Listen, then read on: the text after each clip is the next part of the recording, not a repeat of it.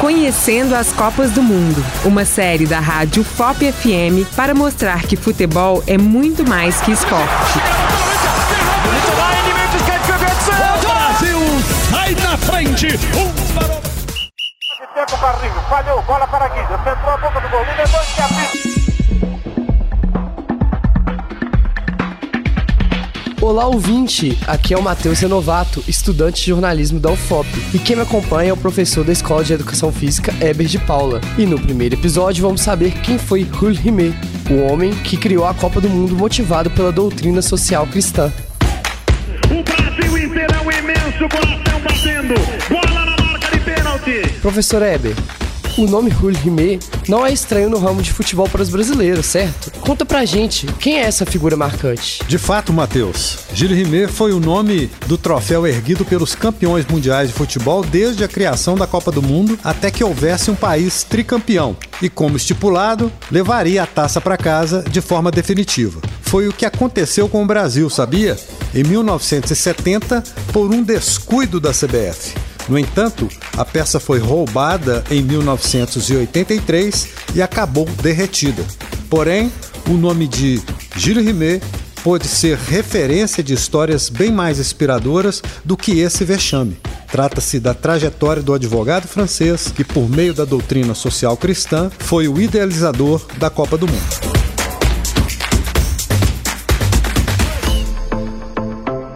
Nossa, Heber!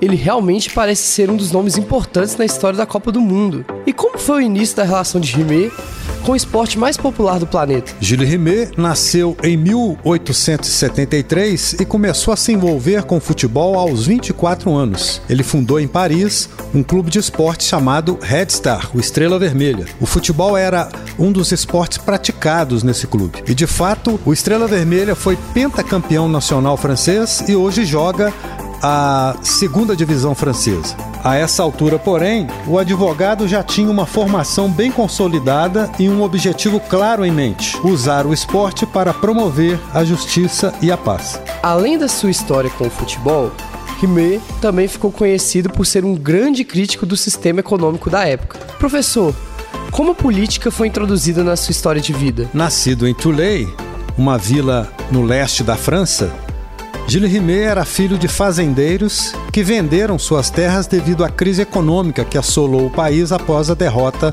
na Guerra Franco-Prussiana. Gilles Rimet cresceu sob cuidados do seu avô, até que aos 10 anos de idade se juntou aos seus pais no bairro proletário de Gros Caillou, na capital francesa. Foi nesse contexto que o jovem, aos 17 anos, consciente da miséria enfrentada pelas classes trabalhadoras e dos fracassos do liberalismo econômico e sem qualquer simpatia pelo marxismo, recebeu em 1890 uma publicação da encíclica Rerum Novarum do Papa Leão XIII, marco fundamental da doutrina social da igreja. O jovem, que havia sido coroinha e membro do coral de Tulei, começou a participar da Associação Local de Trabalhadores Católicos. A essa altura, porém, o advogado já tinha uma formação bem consolidada e um objetivo claro em mente: usar o esporte para promover a paz e a justiça social. Professor, você contou um pouco da história de Rimet com a política e com o futebol. Mas de que forma ele juntou suas ideias com o esporte? Mateus, o Red Star, ou Estrela Vermelha, fundado por ele, se diferenciava dos clubes franceses da época em dois aspectos. Afastava-se do anticlericalismo de esquerda presente nos outros grupos e não fazia discriminações de classe entre seus membros. De fato, diferentemente do Barão de Coubertin, fundador dos Jogos Olímpicos Modernos, Gilles Rimet acreditava que o esporte deveria ser praticado de forma profissional, o que levou a abrir para todas as classes.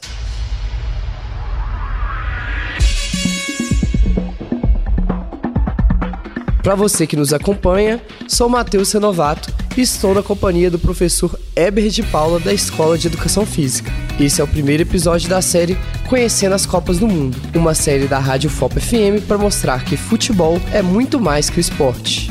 Professor Eber, com um clube já consolidado, como começou então a história de Rimet com a FIFA e a Copa do Mundo? Mateus, sete anos depois da fundação do Estrela Vermelha, em 1904, Gilles Rimet participou da fundação da Federação Internacional de Futebol Association, a FIFA. A entidade tinha vagos planos de organizar um torneio mundial de futebol, mas acabou voltando seus esforços para a organização de um campeonato amador como parte das Olimpíadas. A Primeira Guerra Mundial frustrou de vez a expectativa de um campeonato profissional em nível global.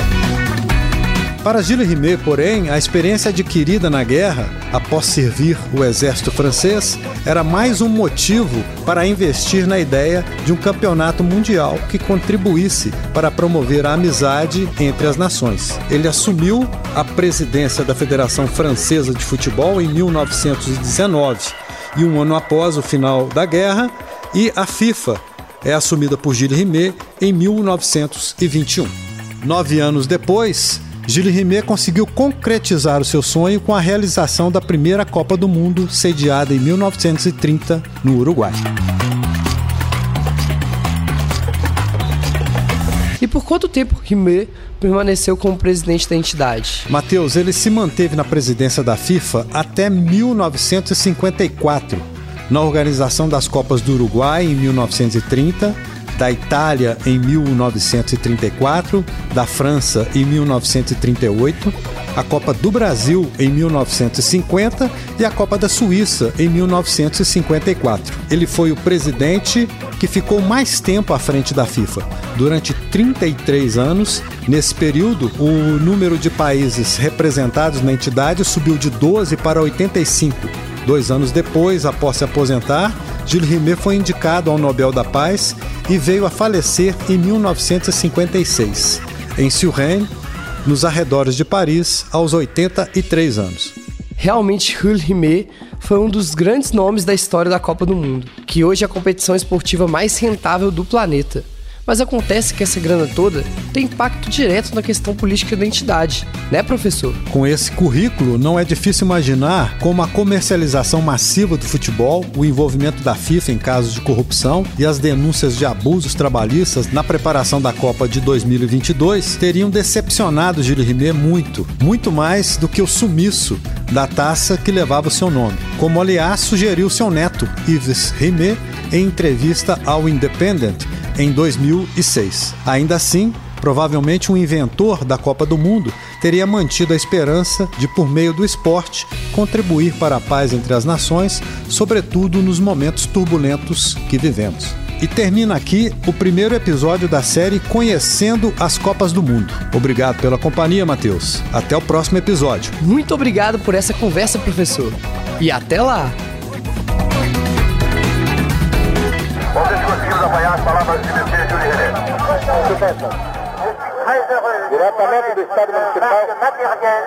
de la victoire que vous venez de remporter, d'autant plus méritoire que je viens vous dire qu'elle était inattendue avec les félicitations.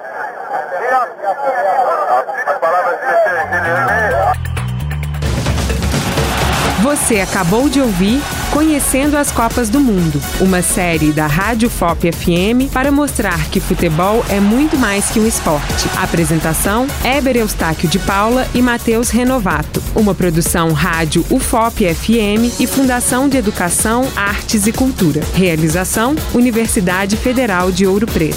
O Brasil sai na frente. Dimitri